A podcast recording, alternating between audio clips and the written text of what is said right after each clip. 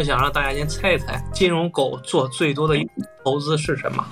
反正大家可以猜一猜，对吧？我觉得有很多资产嘛，但是选择也没有那么多啊，其实也不太难猜。金融股这个老鼠仓啊，董事长说那个意思，可能是你是觉得很多券商的啊。今天我知道两位基金，咱不说基金公司啊，开开个玩笑，开个玩笑，啊，咱就说券商。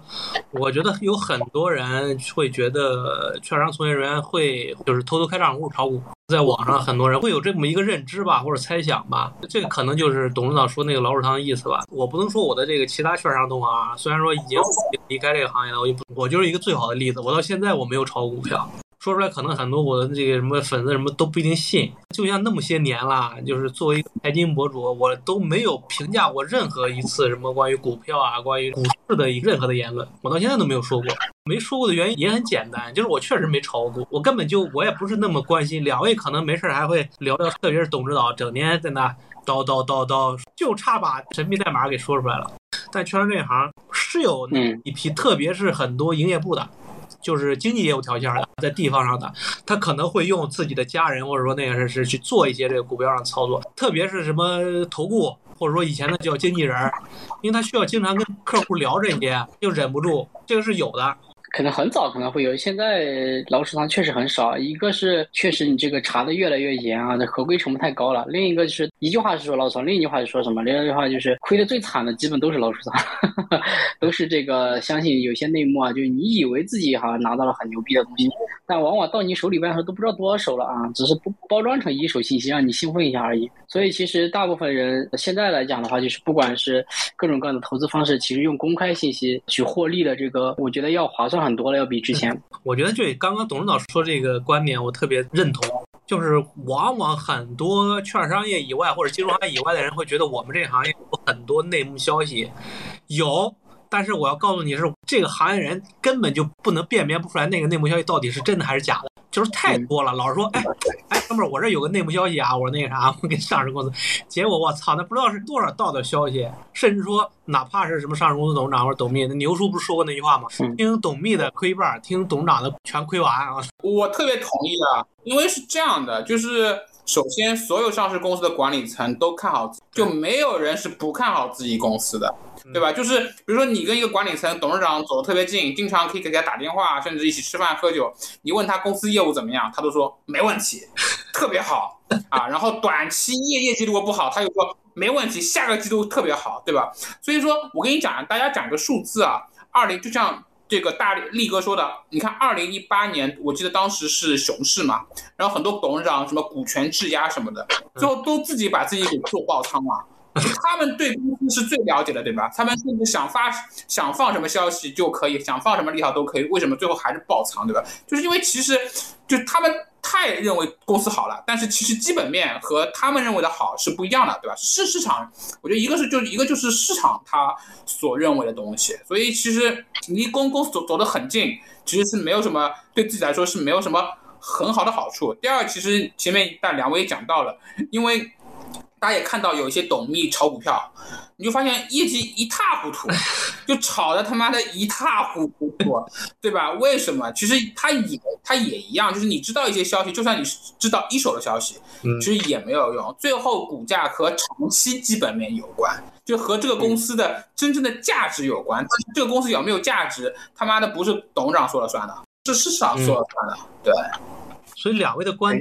反而就是也说明了咱们今天的主题啊，咱们也至少不是炒股票，可以敞开说了。就是一方面，从业者他其实是你不能炒股，无论说是你是招商也好，或者那个啥，反正就是明文规定，就我们券商从业人员是你可以买港股，可以买美股，但是 A 股是不允许你买的，买了违法了啊，就违法违规了。所以说，我们同行如果真的想涉足资本市场，想玩玩股票什么的，只有一办一个办法，国内的买基金。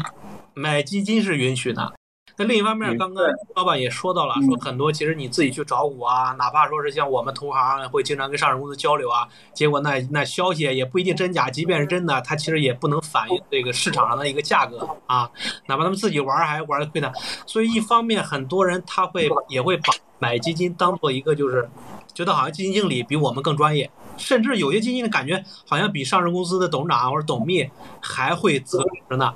就是他知道这个公司的股价什么时候涨，什么时候跌啊，这只是我的看法，不一定对啊。今天也是咱们讨论的这个话题啊，所以说我是觉得金融狗如果说真的把一个投资行为作为一个呃概率啊，或者说这个这个比例来讲的话，我个人觉得就是做最多的其实就是买基金了啊，两方面的因素啊，嗯。所以说今天咱们就聊聊这个买基金的事儿，因为我知道我也都属于算是基金大 V 啊，啊，跟我相信我啊，只是一个，我是我是喝酒大 V，啊，基金两位肯定比我了解的，相信都买过啊，我其实也是，就是买的我买的不多。啊，因为我做债的，其实我本人对股票市场我也没有那么的感兴趣啊，因为我觉得，我操，你做债的，我们是吧，跟政府打交道的，就不大愿意去搞上市公司那些，总觉得上市公司民企啊，他们那种行为，我们其实是作为一个投行的，这个这个做材料的是很难预测的，所以说我买买基金，很早之前也是，就是我从业的时候买基金也都是买一些债券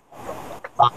那么最近呢，就是我不是退离开行业了嘛，退休了嘛，我才开始稍微涉足了一些股票基金啊，但他妈的好像市场不好是吧？我操，亏的是一塌糊涂啊！我一个老金融从业买基金亏的一塌，所以说今天我也跟两位请教，买基金到底基金公司牛逼在哪呢？就相对于散户来好，或者说相对于我们自己投资 A 股也好，基金公司它到底牛在哪呢？它能挣钱？嗯啊。这是第一个话题，我要请教两位。嗯，我正好最近也刚刚上架了，就是我基金经理访谈的书嘛，对吧？收录了过去三年访谈六百位基金经理，然后里面选了差不多有二十位啊。我是很相信买基金这个事情的。那么为什么呢？我觉得基金公司比老百姓牛逼在哪里？它有几点。嗯，第一最重要的是，我们讲过一句话叫“投资是认知的变现”。对吧？就是就就是你要知道这个东西值多少钱，你你才能赚到钱。大家说知行合一很难，其实我觉得知就是知道是难的，行不难。很多人觉得知道容易，行难，是因为你不知道。嗯，回我举个例子啊，如果回到十年前，我知道茅台是个特别牛逼的公司，我买了以后，我中间这无数次波动，我会担心吗？我不会担心，对吧？因为我就知道这个公司就是至少一万亿以上、两万亿人民币的市值。我在茅台，比如说出现化季的时候，四五个跌停的时候，我不会恐慌吗？我根本不会恐慌。那么为什么很多人会恐慌？是因为你对这个公司的价格值多少钱你是不知道的。对吧？所以你需要通过 K 线的波动来给你信仰。K 线涨了，你觉得哎，我看对了吧？我很牛逼，对吧？K 线跌了，你觉得哎呦，我是不是有什么东西我我看错了，对吧？或者有什么消息我不知道？那么基金公司呢？它作为一个集团军，它在认知上面是吊打散户的。嗯，我们我我我们想想，第一，小的基金公司也有差不多有二十个研。分析师对吧？大基金公司可能三十到四十个分分析师啊。以前待会儿董事长也可以讲讲，因为董董事长以前也是在一家啊中等规模私募对吧？也是有很多人的。每一个研究员又覆盖一两个行业，你有那么多人去给你看看不同的行业，这可能是第一点对吧？那么第二就基金经理和基金研究员本身，他们专业是干嘛？就是做研究和投资。我们说一个东西叫一万小时训练，那么他们每天可能花个十个小时以上对吧，在研究这个东西上面。对吧？那么散户呢？散户是平时有工作的，下班以后再做点研究。你可能一天花个两个小时认认真真做研究，那很多人还研究的是 K 线，那他妈的这两个小时就等于零，对吧？K 线是个随机漫步嘛，它不能积累任何的认知，这又是一个差距了。而且现在基金公司和基金经理他们还有大量的就是产业链的这种调研能力。啊，待会儿可能董事长也可以讲讲，对，比如他们可能跟远川有合作，他们想知道苹果产业链怎么样，对吧？他们可以找一些行业专家聊一聊，这种资源是你没有的，对吧？他们不但能调研上市公司，你是没办法去调研上市公司的，对吧？他们还能调研产业，对吧？还有渠道，还有什么各种卖方提供研究报告，这里面就是你认知的差距太大了，太大以后呢，就导致这个他们整个投资的收益长期来说就是比散户要牛逼。而且人家就是专门干这个事情的，对吧？专业的人干专业事儿，人家基金经理出了难听点，就专业炒炒股票的。人家靠这个吃饭的，对吧？你可能不是这个专业，有些人可能是个专业的厨师做饭的，没事想炒炒股票。这炒股票和炒一个菜，它是两，它是完全两个不一样的事儿啊。还有一个点我觉得很重要，就是你真的相信专业以后，你把钱交给专业的人以后，哎呀，你感觉你的心态会好很多，你感觉有大把时间。比如说我买股票，对吧？董事长给我推个票，对吧？我觉得董事长很牛逼，all in，对吧？买了啊，买了，买了以后跌了百分之二十，我怎么办呢？我很恐慌，我给董事长打电话。我说哥们儿，到底怎么回事儿？那董事长肯定会说，朱王没关系，相信我，对吧？那么这个时候你的心态其实是波动的，因为你还是对这个事情你不了解。那我基金前段时间我也跌啊，大力哥肯定也跌，四月份跌得一塌糊涂，对吧？我一年跌个二十，我不担心。我觉得让这帮人去操心，他们一定会很操心，对吧？他们一定会好好干的。我就该干啥干啥，对吧？该健身，该看美剧看美剧，该找时间和哥们儿喝个小酒就喝小酒，你不用操心，你还是。专业人做专业事儿，我付了管理费了，那么他们就可能基金经理他其实也是专业的人嘛，去做这个事儿。对，所以我觉得这几件都比较好。还有一点，我觉得到时候回头也可以再展开讲讲，就中国人很有意思，买个菜、买个衣服，一两百块钱货比三家。哎呦，哪里打打个折了？哎呦，都知道对吧？淘宝比什么京东便宜十块钱？哎呦，都知道。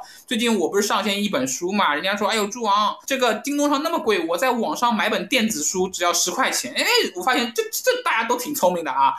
但是你十万、二十万，甚至上百万买个股票、买个基金很随意，就经常是哥们儿给你推荐，第二天哐当就进去了。所以我觉得这个投资决策还是要审慎一些。那我买基金，我觉得是这么多年我觉得一个比较审。慎的一个结果，对吧？你把钱交给专业的人，而且我们都是卖方出身啊，我都知道基金经理每天多苦、多勤奋，对吧？我交给他们，我挺放心的。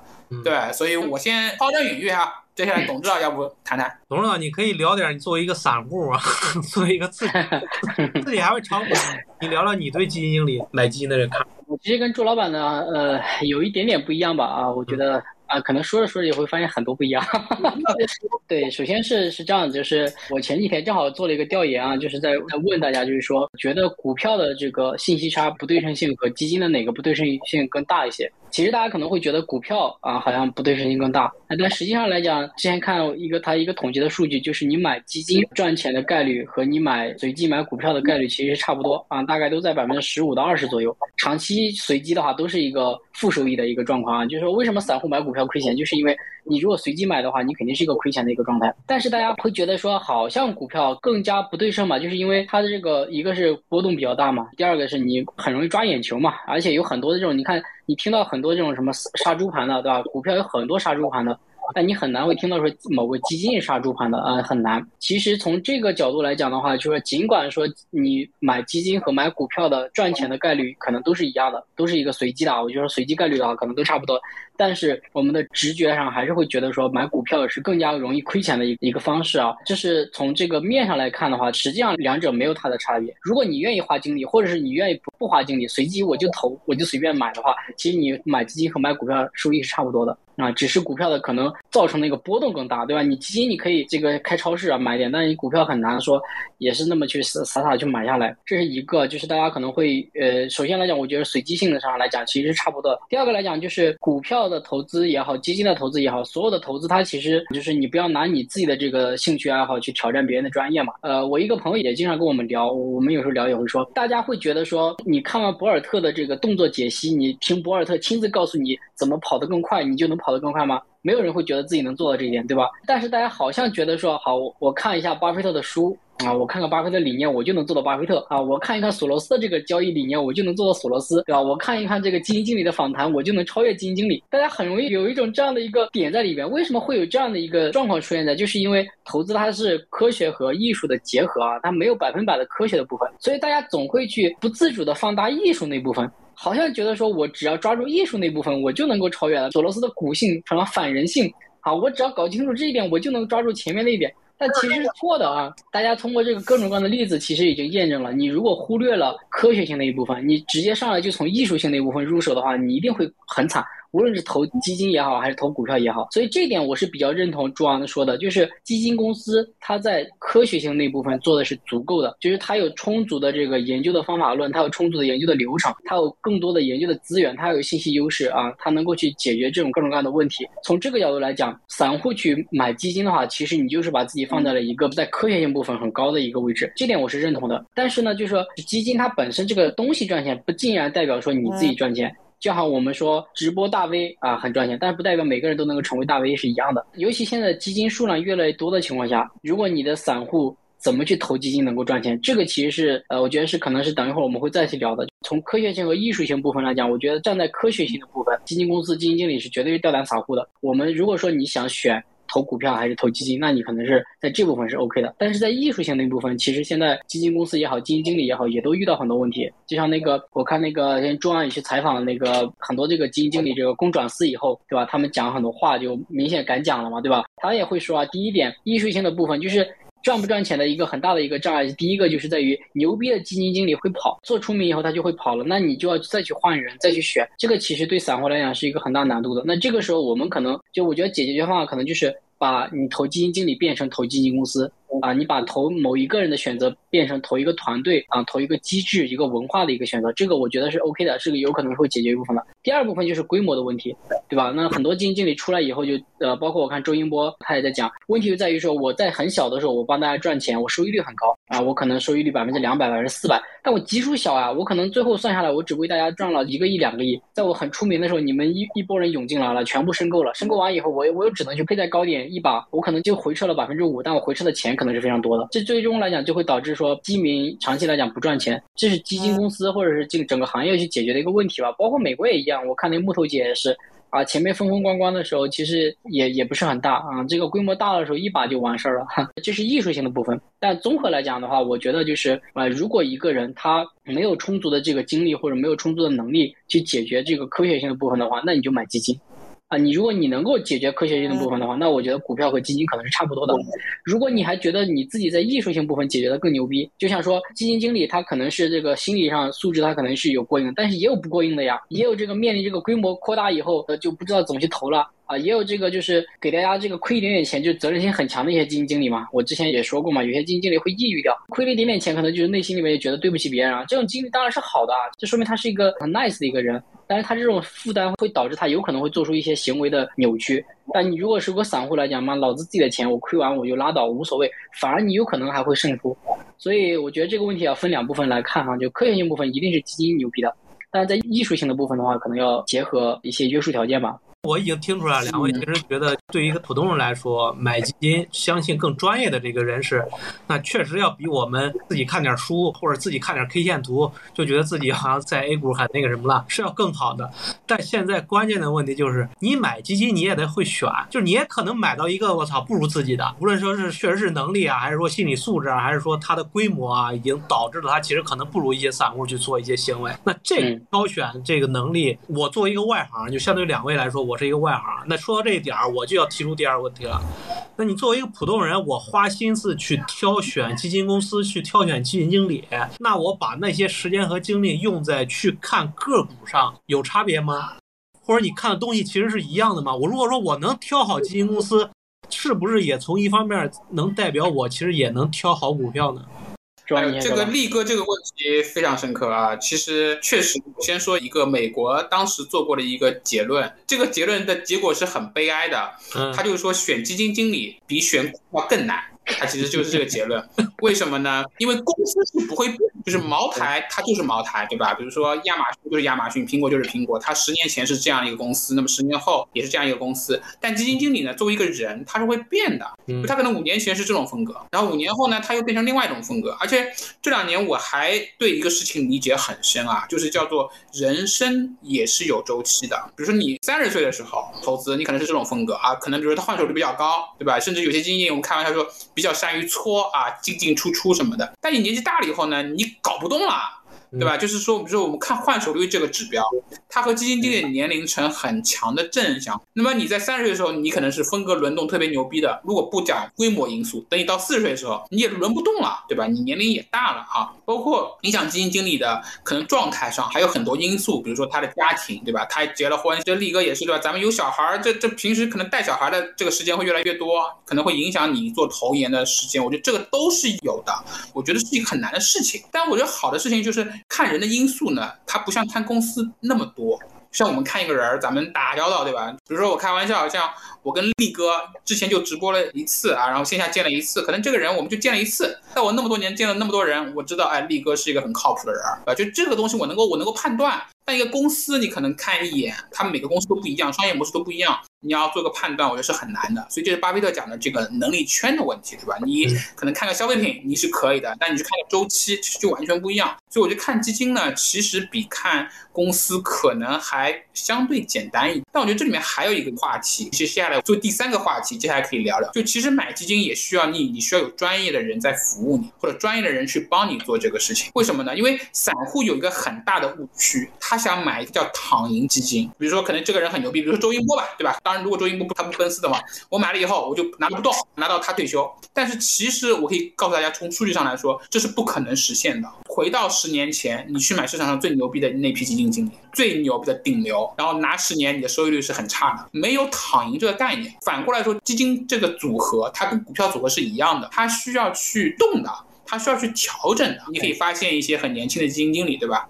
然后你可能在有些人到一定规模以后，你可能就要把它调出去。我也研究过 FOF，对吧？这里面还包括什么资产配置，因为每一年风格又不一样。比如说二零二一年，你如果基金风格里面你没有一个电动车风格，或者没有一个新能源风格，你可能就业绩很差。二零二零年，如果你风格里面没有消费品，啊？没有医药这种，你可能也会表现很差。所以我觉得其实好和坏是一一层，但其实没有好坏，更多的就是说它是不是符合你的目标，这个目标又回到基金组合里面啊。所以这里面就需要。专业的人就是我们叫所谓的买方投顾，对吧？但是这个话题可以讨论很长时间，为什么在中国是做不起来？对，但我觉得慢慢慢慢就是你要相信买基金是个专业事儿，有可能会有专业的人来帮你去买。咱们仨对吧？做个直播，说不定以后咱们还可以聊聊基金经理，甚至可以邀请基金经理上来。那么咱们是相对专业的，所以我觉得专业的的话，它是一种强背书。就像朱王，我点石，我访谈很多基金经理，我不敢说这这三百个、四百个基金经理多牛逼，但是强背书告诉你，这里面基本上没有特特别差的人。对吧？我是帮你提高这个下限，从里面去盲选一个，也比你从一万个基金里面盲选一个，你的概率要高。我在今年年初搞了一个 top 一百组合，然后搞完以后呢，我是不知道什么发生什么地缘政治，反正各种冲突吧，对吧？包括市场下跌，但我看了一下，到上半年我这个组合是跑赢基金的，这个整体收益率中位数跑赢沪深三百的，但也是下跌的。就说明这个组合是靠谱的，对吧？它是一个下限比较高的，这也是我想说的。所以我觉得其实买基金也是一个很专业的事儿啊。而且还有一点很重要，就是历史收益不等于未来。我经常碰到散户，为什么买基金亏钱？就是历史收益等于未来，对吧？我前两个周末跟一个高净值客户、高净值朋友吃饭，他就跟我说，哎，有有基金，名字就不说了，过去一年收益百分之五十以上，说这个基金很牛逼。他说。我一看，这不是满仓电动车吗？我就跟他解释一下，我说对吧？这里面有一个行业因素，但是散户是听不懂。我就是随口一提啊，没想到还提到带劲儿上了。首先来讲，我觉得就是大家一定要有一个认知啊，就是包括我自己也越来越认知，就是世界上有躺赢这一件事吗？就很难啊，就是除非你家真的是祖坟冒烟，你这个碰到拆迁了，但是大部分情况下不可能有说我一边躺着啊，一边随手的就把一个事情干了。就像我们说你赚钱一样，你捡瓶子，你不也得一个个垃圾桶一个个翻吗？你哪有说是这个就是？走一路就把垃瓶子就捡回去了，就卖掉了。所以很多人说啊，我就是这么一选，我就能赚钱了。这个哪有那么简单的一个事情了？不是，人家我作为散户代表啊，就是买基金这个这个客户代表来说，我都让你收我管理费了，那你还不让我躺吗？至少你得让我轻松一点。但是刚刚朱王一说，我也反而觉得我操，你收了我管理费，你我还得花时间和精力去挑金，又衍生出来一个新的个买方投顾，这反而越来越复杂了。这我觉得这是一个金融系统的整个金融机制的一个问题吧，就是生态的问题。当然，大家可能都会去这么说啊，我付你钱，你就一定要把一个东西做好啊。这个其实有种意义上来讲，就是说基金经理他本质上来讲也就是一个服务业啊，他跟大多数服务业都一样。但是呢，某种意义上来讲，他还不如其他服务业。就像你比如说律师，付钱给你，你肯定是从头到尾负责我的案子，甚至你要想方设法的帮我把这个案子打赢了。但是呢，有一部分的基金经理是你反正钱在我这儿，我。我就夯，夯中了我就中，夯不中就明年再说啊！真正是说全心全意想把客户的钱当做自己的钱去实现正收益的人肯定是有的，但是它不代表每一个基金经理都这样子，这也跟你的排名机制有关系嘛。包括基金经理他的钱从哪里赚，就是你付的管理费不是直接付给基金经理的，所以他就没有这个直接的义务去，他有各种各样的方式去赚钱嘛，他靠排名就行了，相对排名，对吧？我只要今年夯到第一名就行了，哪怕第一名也是亏钱的，但是我只要第一名就可以了。所以大家会说，说我愿意选什么样的基金经理啊？更愿意选这个利益一致的啊，就是把钱也投在自己基金的，那是更容易出现的。大家就是不要认为说。万事都躺赢啊！即使你觉得说你付了钱，哎，很多事情你付钱也不一定就是躺赢啊。就跟他们说那个现在航空公司一样，那以前你一个什么白金卡什么很牛逼啊，发现吗？大家都是白金卡的时候，还是得排队。有时候会有这样的一个情况出现啊，只要你不要抱有这样目的啊，就我觉得就好一点。第二个就是选的这个问题啊，就是确实基金经理这个数量太多以后，呃，很难做。第二个就是大家很多的人会觉得说，投顾也好，或者是包括专业采访基金经理也好啊，大家会觉得说你是来给我推荐的。啊，其实不是的。金融这个行业里边，我把信息不对称解释清楚就已经是有价值了。就我把这个人、这个基金它到底是什么样子，我告诉你。至于说你选不选、你投不投，这是你的事情啊。但是我把前面这个信息如果做清楚了，就已经很有价值。所以你看，现在很多基金经理愿意在这个季报啊、基金经理这个报告的这个披露书里面愿意讲很多了，也是这个原因。就大家希望知道你到底是什么样，你要把这个信息不对称给我消除掉，这是一个价值。至于说利益不对称，那就是。整个行业要解决问题了啊，这是靠基金公司是解决不了的。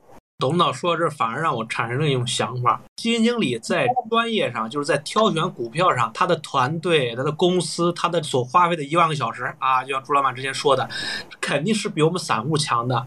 但最关键的这些优势已经不用再讨论了，已经明显的就不那儿了啊。关键问题就是他的东西有没有为就是散户去做服务，或者说他的这个激励机制。有没有这个让他去真正的跟散户一条心，或者说他的东西到底有没有？就像董事长刚刚说的，有没有真实的呈现给他的基民们？我觉得才是这个领域最重要的。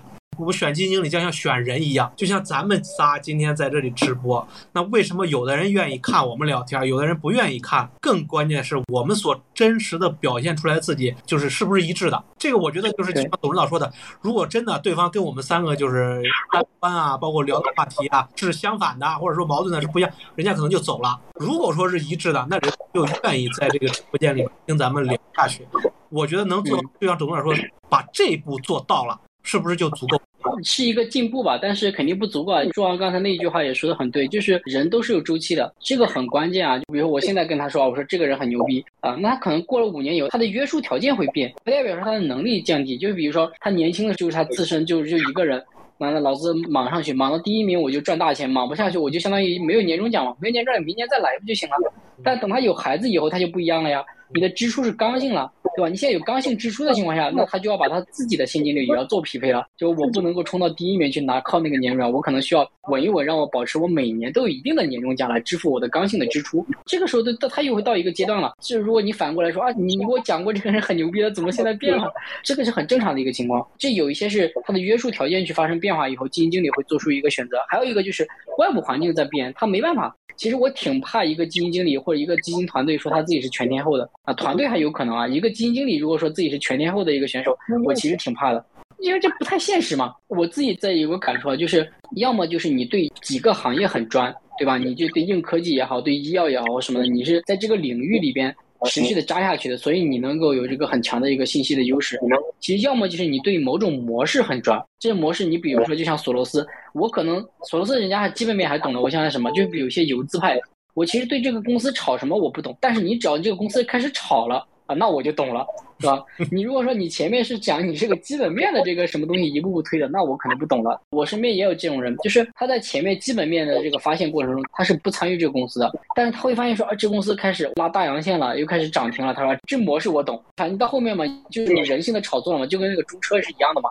对吧？你前面的合并也好，什么中国的这个铁路建设什么乱七八糟的，那游资他是不懂的。但是你一说这个牛市来了，这个中车开始拉涨停了，那他们就懂了嘛？就涨停方法怎么来的？那他这个套路是懂的。基金经理里边，我也觉得你要么在那个专，要么你对模式专。你如果讲自己是一个全天候的这个。全都懂，行业又全懂，什么都全懂，我觉得这个都太难了。就是你这么牛逼的情况下，你的最佳选择肯定还是奔私了嘛，除非你是心怀天下啊，这个愿意为这个广大基民做贡献。朱老板怎么看公募和私募这两个基金经理的？对于我们散户去研究，第一，其实我很少访谈私募，为什么呢？就是我前面讲的，投资收益和你的认知是匹配的，你要持续。你有超额收益，对吧？超额收益在英文里面其实叫做就是一种竞争优势，就你比别人牛逼的地方。你要保持的话，你要有超额，你要不断保持你的竞争优势。公奔私以后，私募的平台的研究实力和公募是完全不能比的。所以说你要保持你的竞争优势是很难的。所以我们看到的经常的现象是一个公募大佬啊去了私募以后呢，可能他发了一笔很大的规模的基金，然后呢就默默无闻了。美国也是这样的啊，美国很多这种一上来募了很多钱的这种大佬、大的这种交易员啊、trader 啊，离开平台就不行了。我觉得这是第一点，对吧？就是你的超收益你怎么能够保持得住？所以为什么最近像董指导那边也访谈一家，比如说像崔莹他们那种，对吧？就是我觉得他们开始变成一些平台了。他们开始想明白了，就不是说我一个大佬我就自己单干了，而是可能几个大佬一起做一些平台。我觉得这种是有可能的，有可能做得出来的。这是第一点。第二点的话呢，就是私募的费率很高，公募是一点五，私募是百分之二点五，加百分之后端百分之二十到二十五的提成。所以你把费率扣掉以后，意味着私募每年要比公募多百分之四到五的超额收益。我觉得这个是很难的。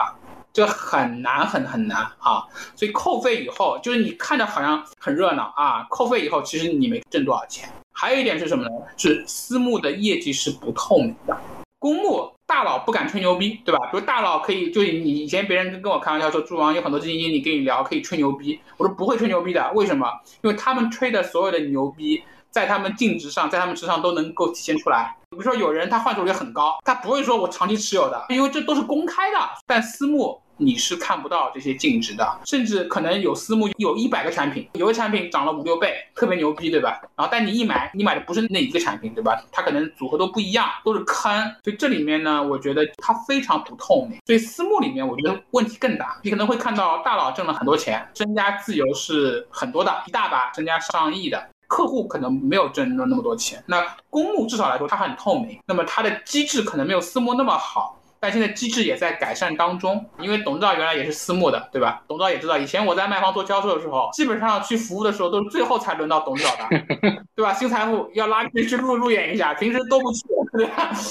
开玩笑。差距是巨大的啊！朱航说，我那个毕业在那个中等私募啊，其实不是啊，就是我毕业的时候，我那个私募是最大的私募啊，不是中等啊。这几年可能规模因为发展的这个涌起来的很多的，包括是债券型啊，什么都起来嘛。当时我毕业那时候还是比较大的，但那个时候。就明显就跟公募比的话，你这个卖方来拜访啊什么的还是少很多的啊，包括打专家电话会议啊，整个规模其实差距太明显了。然后包括你对这个生态产生的正反馈也是不一样的，因为公募人家给这个卖方打派点、打这个排名啊、投票啊什么的，都比你这个私募多很多啊。所以这个时候你自然而然你也拿不到很多很多的优势。私募肯定是这个研究上面是有这个劣势的。另外一个的话就是私募呢这个业绩呢确实不透明啊，而且很重要的一点是。私募很多会加杠杆啊，就是你看到的这个 业绩标的很高的，其实大部分都是有杠杆的啊，有杠杆资金在里面。但是他在对外宣传的时候，他不会去这么去讲的。那你公募产品的话，相对来说加杠杆的很少，就是说公募产品你可能会亏很多，但是它不会出现那种大的这种几个月或者是一周一两周就亏了很多很多的。或者说比较少，因为它没杠杆嘛。你总归公募亏钱亏的多，肯定都还是相信这个长期主义的，就是长拿不动的，才会发现说亏了很多。但是如果你真一直长拿不动，可能现在也能慢慢回来一些。私募的话可能就不行了，而且私募有一些都是这个止损线、清仓线的，一旦干下干到一定水平的时候，马上就下来了。私募经常就是我们之前也是就是说嘛，就是它这个机制设置的就也非常不合理嘛，你净值越低，仓位越低嘛。好不容易亏到市场反弹的时候，你这个仓位下来了，反弹的时候你完全跟不上，那没办法，大佬有的大佬们会自己补仓，有的大佬基本就不补啊，所以私募波动很大。三个我觉得很重要一点就是公募它确实费率低，你不管是对于这种有钱人来讲，还是对于这种普通的老百姓来讲，你还是省了很多钱。我身边就有一个朋友啊，很多钱的，就是之前是买私募，去年的时候开始买公募了，业绩也没差多少啊，还比一些私募跑的还靠前，而且你那个东西像，私募的 carry 还是你提完以后，这个后面再涨回来还要。钱对吧？要亏下来了，我没有，就经常私募也会出现基金公司赚钱啊，持有人不赚钱啊。你说一口气涨到一百，提百分之二十 carry 走了，然后砰跌到百分之三十，你要是没赎回的话，你就相当于你其实是不赚钱的。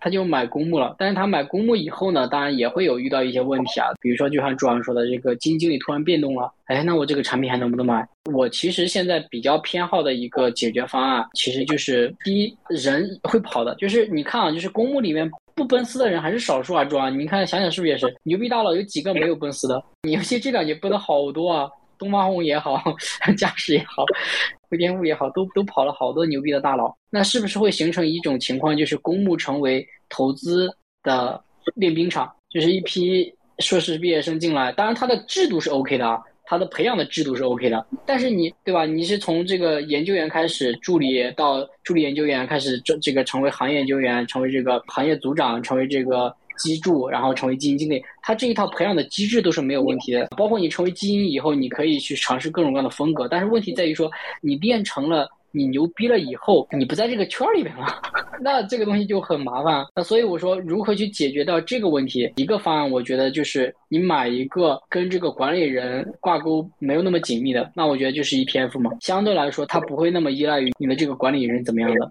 对吧？它可能会依赖于你的这个建仓的时候怎么去搞搞啊，或者是提前于市场，或者是这个跟市场要在这个 ETF 建仓的时候，或者是想出一些比较有趣的 ETF 去申报啊，可能会领先优势。但是或者跟你这个团队有关系，但大部分来讲跟主观的这个人还是挂钩度还是比较低的，这个可能是一个。第二个的话就是，如果你要选主观的话，就要解决几个问题。第一个，你要能解决信息不对称，要有人来帮你去跟这个基金经理不断的去聊，你要有渠道去聊，认识他们或者了解他们，这其实还是不容易的。第二个，要么就是你觉得。我选的这个东西不依赖于人，我而是选了基金公司。第三个的话，我觉得可能就是你还是要保持一定节奏的换仓，或者是调进调出，对吧？就像朱老师说的，你这个都有周期的，被管理的公司也有周期的，都好想着说啊，我这个拿着茅台，呃，万年不动，太少了，还是少。尤其你像我是看科技行业的，我入行看科技行业的，我入行听到的故事到现在基本上没有一个公司兑现的，这是一个什么状况？你知道吗？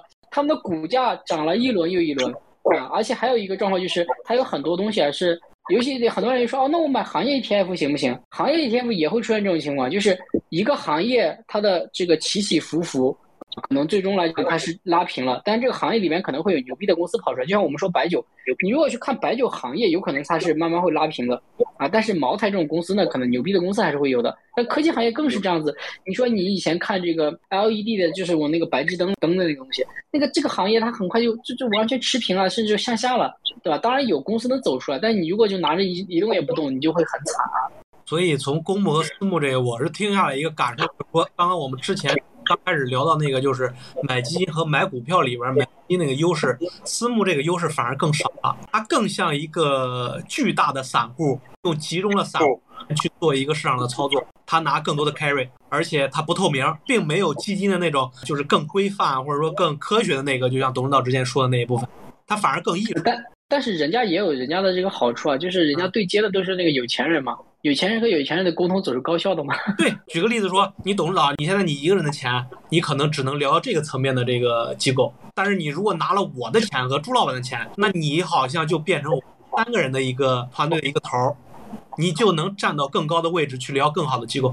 问题。本质不就是在这儿吗？就像你之前说的，就是刚入职的那些人，就是年轻毕业，他把他公募作为自己的练兵场，然后后边去了私募。那这样聊下来，我反而觉得整个基金行业是把散户的钱作为他自己的练兵场。这个现象其实是在发生一些变化的啊。嗯，因为董指导呢说的可能就是说，你去对比，比如说二零一五年那一波公奔四的和这一波公奔四的数量是不能比的。二零一五年基本上公募里面比较好的。啊，除了少数几位大佬啊，他没有奔四以外，都奔四了。很多基金基金公司董事长是知道对吧？那那时候很多基金公司可能都没有基金经理了，快速提拔研究员，就是那一波是很多很多。因为那个时候确实激励机制各方面是很差的。但我觉得这一波其实公奔私的没有那么多啊，可能有有几个大佬对吧？我们知道有几个大佬可能奔四了。比如说像周英波啊，可能像崔莹啊这种，都可能比偏大佬级别的，但是其实很少，还是很多人没有。比如说我瞎说，像广州那两家大基金公司里面的那几个大佬，有人奔四吗？没有奔奔四，对吧？深圳有几个大佬没有奔四，北京包括上海，对吧？也有一些管个两三百亿以上的规模的基金经理没有奔四。我觉得就是这一波，其实对于公募基金经理的整个激励机制。它是出现了一个制度的飞跃啊，跟二零一五年是不能比，对吧？二零一五年时候，它跟规模是不挂钩的，是跟业绩挂钩。的，你管一百个亿和你管一个亿，其实可能拿的奖金差不多，对吧？但现在其实是不一样的，这这是一个比较大的不同。对，我认。第二点不同就是，我觉得从制度上，现在越来越多的就是来保护散户，就像力哥说的，很多年以前，可能机构投资者就是拿散户的钱在练兵，其实是不太负责任的。但我觉得现在其实这种责任心它越来越多了，比如说公募基金经理很多自己也会买产品，对吧？可能一买也买个两两三百万，你别觉得怎么样，就是人家其实也没那么有有钱，嗯，可能两三百万对别人来说也是一一笔钱啊。我说实话，对吧？我觉得你让我猪王掏个两百万出来，我觉得心里也会挺疼的。我两百万如果亏个百分之三十，我也挺疼的。我所以人家就是利益是绑定了。那么其实你们讲到了另外一个点，说为什么有钱人买私募这个话题，我觉得私募的本质不是做投资，而是个服务业。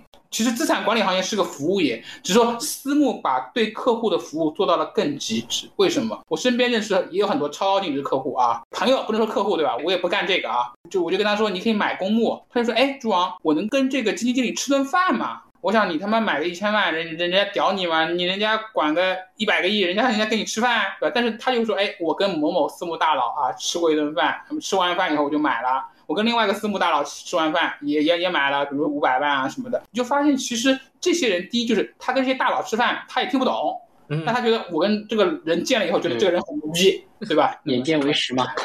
第二个呢，我觉得很有趣，在中国的超高净值客户当中，我感觉有一种奢侈品的一种标签化，他们很多人以买了某个大佬产品为荣。我这边真的有很多啊，说朱啊，我买了某某大佬产，一听就大佬对吧？我买了，业绩好坏不知道，但他觉得我能够买到这个产品，我很牛逼。就像我买了一个爱马仕的包，怎么样？很牛逼。我开了辆奔驰的车，我很牛逼。就是它成为一种标签化、一种奢侈品化的东西，因为它也是把它作为一种服务业，对吧？因为这个东西很稀缺，公募你不可能，对吧？你不能说我买个大佬产品，对吧？大佬产品都是公开的。董事长觉得呢？我觉得朱老板最后说那个特别有意思，这几个点儿他一说，我觉得确实是那么回事儿。挣不挣钱反而是其次了，装逼我是装到位了。大佬一块吃饭，虽然可能那一百万给他亏的第二年，我靠，这这要还网上骂人家呢。但哎，是吧？跟朱王时候说的时候，这大佬昨天才刚吃，喝了两瓶茅台，挺能唠。虽然唠啥他也不知道。这肯定的，就是你所有的行业，我觉得人都会有这样一个倾向吧。尤其在资产管理这个行业，就是大家确实都把它当做服务业去搞了嘛。你看那些。哦，招行的那些那些高净值客户啊，为什么招行私行那么牛逼，对吧？真的是牛啊！这个招行的私行，我之前去知道嘛，就是招行私行，他会给他们的那些客户经理都要培训的，包括他不仅是培训这个，他培训行业知识啊，就是他希望跟他的客户交流的时候能够产生一种共鸣啊，至少来讲。能够有一定的同频，这个其实不就是我在为我的客户去着想吗？所以私募在服务上是很牛逼的，这一点其实公募也在做，它有它的这个难点啊，就是在于你私募的，举个例子，就是那个水杯是一样的嘛，有钱人都在上面嘛，对吧？就是那个同心圆越来越小嘛，越往下面你的同心圆越大嘛。表面上来讲，就是你可能是同一层，但是你的话语可能聊的东西可能更少嘛。所以这个就是对于公募来讲，它它面临的群体是很广泛的。那每一个人的这个关心的点到底是怎么样的，或者是你如何让他们能够感受到你的这个服务东西，其实大家是没办法形成一个统一的这个点出来。因为有钱就容易，比如说大家都是游艇，好游艇会，就好运动嘛。你筛筛选选嘛，也就高尔夫，对吧？你要是下面就不一样了，有打台球的，有打这个什么桌游的，有打什么什么的，你很难组织活动出来，让大家能够产生一个共鸣。董指导说到这儿，反而让我联想起之前聊，为什么基金投顾、买房投顾出现呢？它其实是帮公募的基金经理去做了这些工作，有没有这个意思呢？基金经理就像管了几百亿，你买我一千万，我不可能跟你一块吃饭的，因为太多了。他更多的是通过银行啊，通过其他渠道去直接面对那些客户。但是现在随着这个时代的发展，像私募老板做的那么下沉，他在逐渐的侵蚀公募基金经理那些就是陪伴感，或者说跟基民的这种粘度。那么买方投顾的出现，他其实不就正是他去帮了很多公募基金经理去做了那些事儿吗？对的，投顾他们不都现在都是拆成两部分嘛？就是投肯定是一部分嘛，顾是更重要的部分嘛。之前有也有人说啊，说就是某个大 V 嘛，你拉长了来看，你发现大 V 的这个收益挺低的啊，可能就是跑不赢这个沪深三百啊，或者是怎么样的。我觉得正常的啊，就是因为它的价值不在于投那部分，它的价值在于顾，它的价值在于让一部分原来不敢去碰基金的这些人，有了这个资产配置的这个理念，也为这个基金行业带来了活水啊。当然，它的这个收益有可能跑不赢沪深三百，但是。你总比他去放在银行理财里边，可能有时候要好很多吧。总比他买个什么 P to P 啊，买什么的要好很多吧。我觉得这个他解决这个问题就好很多。而且我看那个大 V 人家的这个服务频率啊，我觉得真挺牛逼的。我是坚持不下来的。说到这个事儿，我就要跟两位再问一个问题了：两位觉得投更重要还是顾更重要？就你作为基金投顾，你到底是投更重要还是更重要呢？我先说我自己的观点啊，不知道对还是错，因为我是一个站在一个业外的人，我觉得。顾更重要，因为你再能投，你有基金经理能投吗？完全你在做一个基金经理在做的事儿，就哪怕你做这些，那朱老板现在不就在做的，其实不就是这些吗？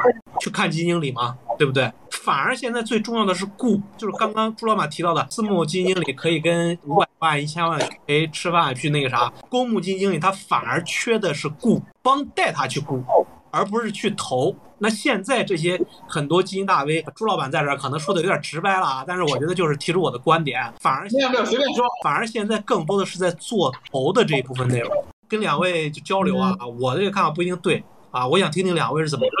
我先说吧，说完以后朱老板一起批判。我觉得这个问题它不是一个绝对化的一个问题啊，就跟我跟我朋友去聊，我做私募的朋友，我说，呃，你们今年怎么样？他也会说这个比较难啊。我说，那你多跑跑呗，我跟打趣嘛。我说，这个你现在这个身强体壮的，是吧？又是小白脸了，对吧？你多去跟这个 客户吃吃饭，多跟姐姐们吃吃饭。他就说，他说兄弟啊，没用的呀，这个东西到最后来讲，你还是一个业绩说话的。你前面的这个服务啊什么的很有用，但是我觉得它都有它的有效期。就像说一家私募，你一年业绩不成功啊，落后当然是可以忍的。第二年你如果还没跟上，很多人都跑掉了。你的服务再牛逼，你的业绩还是要说话的啊。你的服务好的情况下，大家会把对你业绩的容忍度拉长提高，但是它不会影响到你这个资产管理行业的本质。本质上来讲，大家还是要赚钱的。如果说我真的是不赚钱，每天在这儿你就是服务我的话，你说难听点啊，我去洗浴，我一甩下去。对吧？那不都是这个搓背的、这个捏脚的，全是在后面屁股上跟后面跟着的，你不是服务感更爽吗？对吧？所以我觉得公募其实也是一样的，就是你有了一个雇以后呢，我可以解决掉一部分问题，就是你的基金经理你不需要心理压力那么大，你可以适当的去把自己的这个节奏放缓一点，把自己的操作周期拉长一点啊，也会提高散户的这种呃容忍度，但是。最终来讲，你还是要有一个业绩啊，这个怎怎么平衡，我也没有这个经验。两位的观点我都很认同。第一呢，我觉得我很认同力哥讲的，就是故事更重要的。为什么？也很简单，就是我们看买基金都会告诉大家一个数据：如果你持有了五年以上，正收益的概率就特别高，可能百分之九十啊，甚至百分之一百。你持有一年，你正收益概率是很低的。固这个事情呢，它能让你长期持有。我们先不说水平怎么样。你只要长期持有，比如说你买十个基金，你拿五年，你大概率做的不会太差。但是如果你的服务陪伴很差，你拿了半年抛掉了，你大概率就没赚到钱。所以我觉得这是第一点，对吧？而且确实就是基金公司它在顾内那层呢，它做的不够多，所以这里面就是提供了很多的空间。像我干的事儿，对吧？我就等于代表各个散户去跟基金经理聊。对吧？其实就是你可能跟他吃不了饭，但我能跟他吃饭，对吧？我能够跟他们见面，然后告诉你他是怎么样的，打破信息不对称。甚至我前面一直讲吧，比如说以后咱们这个电台，咱们可以邀请基金经理上来。力哥拷问，对吧？大家一起聊。那么你可能见不到，但是你通过这这些中间环节、这些途径，你可以更好的了解这个基金经理，包括你对我们是信任的，对吧？这我觉得这是很重要。但另外一点就是，董事长前面讲的也很对，就你投不能太拉垮。这我说实话，虽然我也是大 V 啊，但我看了很多大 V 做的组合，我觉得太他妈拉垮了。就是你不能太差，对吧？就是你要保住你的下限。你跟沪深三百差不多，那么你也教大家的过去，你比沪深三百差很多，对吧？人家买基金三年挣了百分之五十，比如说你三年挣了百分之十，那你这个也太差了。所以我觉得这里面呢，就是说他需要专业的人做专业事儿，就有可能他最后他两块是拆开来的，就是投顾里面有人是专门做投，有人专门做顾，因为陪伴服务是一种。对吧？然后投资是另外一种，把两者相结合可能会效果更好一点。顾能够和投能拆开吗？就是如果一个人可以啊，有你投的决策不不了解的话，他怎么去安慰你呢？我觉得还真不好拆开，因为它必须得是一个整体。我见过一个拆开的，二零一四年、一五年的时候，我一个朋友啊，他们也是加群认识一个老师啊，老师带他们炒股票，给他们讲啊什么的，然后给他做心理按摩。他那老师就是拆开的，因为那老师根本就不炒股票。人家就靠培训赚钱，他能够有一个更加这个健康的状态去安慰这些人。最终来讲，就是那那哥们就很聪明啊，就是赚了钱以后一分钱都不投在股市里边，所以股灾的时候他就没亏到，就跑掉了。但是他其实不是投顾啊，他因为他在做生意那一瞬间他就想明白了，我做这个事情本质来讲，我就是来赚他们钱的啊，赚他们想要赚钱的这个方式的，并不是来为他们的投来这个负责任的。最终的结果就是啊，大家会知道以后什么那个老师也跑了啊，或者是这个班也停掉了。我觉得你就是，如果你对我的资产没有任何的这种关联的关系的话，你做雇的时候，就我觉得就很难啊。我是觉得，如果说你是一个真的想做好这件事的人，一定是拆不开。没有投的那个水平，你去雇，那你不就是骗子吗？你不就大忽悠吗？搞一些什么纯粹的心理按摩，或者说是吧？去网上搜一些其他，比如说去搜一些朱老板的发言，然后变成自己的，换个话去告诉自己的粉丝，那你不就是纯骗子吗？如果说你真的想做成这件事儿，我觉得一定是结合在一起的。举个例子说，一方面你你得有朱老板那种，就是不说特别差或者特别好，你至少有一个对基金经理有一个你能 get 到，能找到基金经理他到底好在哪儿或者差在哪儿。那另一方面，那你还得去把这些雇的那些事儿给维护住。就是我这样表达吧，就是投它可能是你的基本面，但你最终你能做的多高，你的护城河能有多深，其实是雇的那一方面。如果说你没有投，你你连护城河、你连基本面都没有，你就是一个纯骗子。就像刚刚董指导说的，你总有一天会这个班没有的，会跑路的。但是说你刚开始有了这么基础之后，你把那些你不断的垒自己的护城河，不断的去挖固这一块儿，那我相信它是随着时间，随着你的这个服务的东西的沉淀，它会越来越厚的。你是永远走在前面。朱老板怎么看这个事儿？能拆开吗？挺同意的啊，其实确实很难拆开。我后来这么说吧，我觉得做雇的人啊，就是做服务的人，他对于投资不能一点都不懂，他需要懂。但是呢，我又觉得如果一个人他在两方面都能做到，比如说。很高的分数也挺难的，就有些人可能他在顾他是可能拿个九十分很牛逼啊，他在投他零分他也不行，对吧？但是如果他在投和顾都能拿到九十分的人，这种人非常非常少。那么有的话呢，可能这种人自己也开私募去了，他自己募资然后做投资。所以我觉得就是说，有可能你在顾这方面特别强，那么在投方面呢，你可能不光只有你一个人，你可能需要有一个类似像小团队。就他们可以去把这个步骤去分拆出来，就像基金经理一样的，对吧？就基金经理他投资能力肯定是很强的，但他基金经理就一个人来干嘛？不是，对吧？人家有研究团队。人家甚至有一些基金经理，他把投资流程把它拆成一个一个环节，对吧？然后类似于把它做工业化。就像我说实话，我很喜欢一个基金经理，就是中根的邱总嘛，邱东龙。他们强调就是工业化的模式，投资流程是很重要，对吧？这一点我觉得其实很重要，就是在投的方面，是不是能够有一个比较好的一个决策流程，然后提高这个投的能力？我觉得，但你不是不懂。但是你也需要说有专业的人，比如说你扫基金的数据做量化，对吧？那可能你需要有专业的人去干这个事儿，不能自己什么事儿都干了。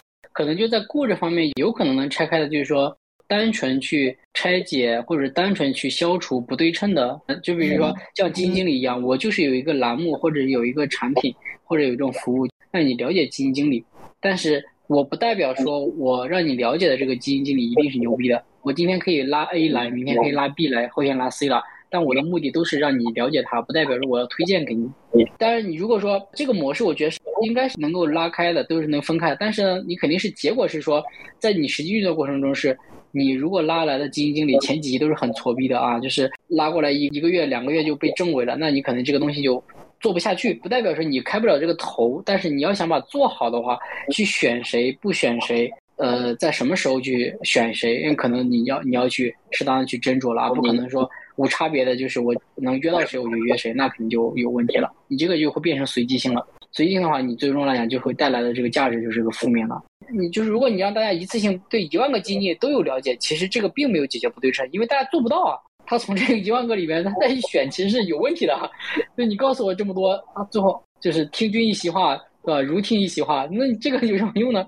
你还是要有甄别的、适当的选出一些代表性的，让我去解决掉。那我觉得才可能有价值。那不就是朱老板在做的事儿吗？这个东西反而就把这个问题抛到我们最刚开始了。